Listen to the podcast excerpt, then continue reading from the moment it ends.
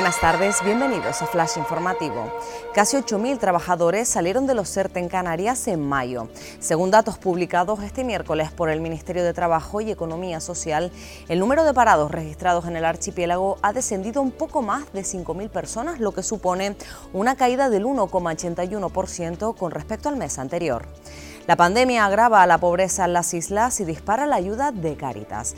La memoria anual de la ONG diocesana revela que el 30% de los canarios está en exclusión y se multiplican las peticiones de auxilio. Cuatro de cada diez personas han acudido por primera vez a la entidad. El Ángeles Alvariño presta especial atención a una zona situada a 6 kilómetros de la costa santa crucera. Todo apunta a que se recurrirá al robot submarino para poder identificar con certeza algo extraño detectado gracias al sonar capaz de descender hasta los 2.000 metros de profundidad a pleno rendimiento. La crisis turística elimina un centenar de taxis del aeropuerto Tenerife Sur. La situación, sin embargo, ha mejorado levemente respecto a los últimos meses y las esperanzas ya están depositadas en la reapertura del mercado británico. El servicio se reduce al 33% en Granadilla de Abona. Más noticias en diariodeavisos.com.